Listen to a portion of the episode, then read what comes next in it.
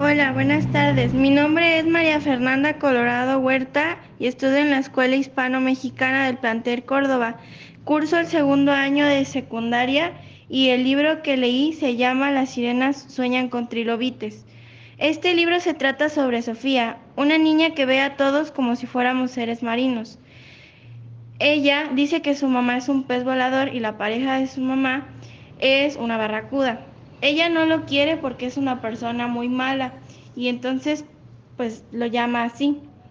Así que su mamá toma la decisión de llevársela con su abuela para que esté mejor con ella, para que ella resuelva sus problemas con la barracuda.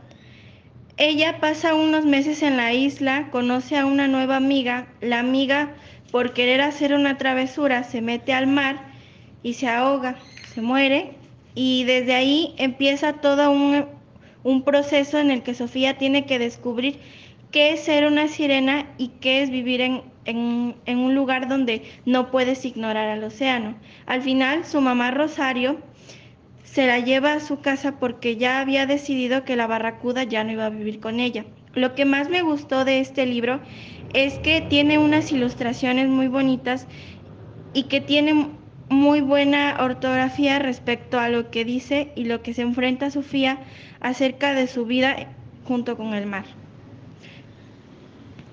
Eh, me quedé pensando en qué hubiera pasado con Sofía si su mamá no se hubiera deshecho de la barracuda, porque si no Sofía seguiría en la isla con su abuela.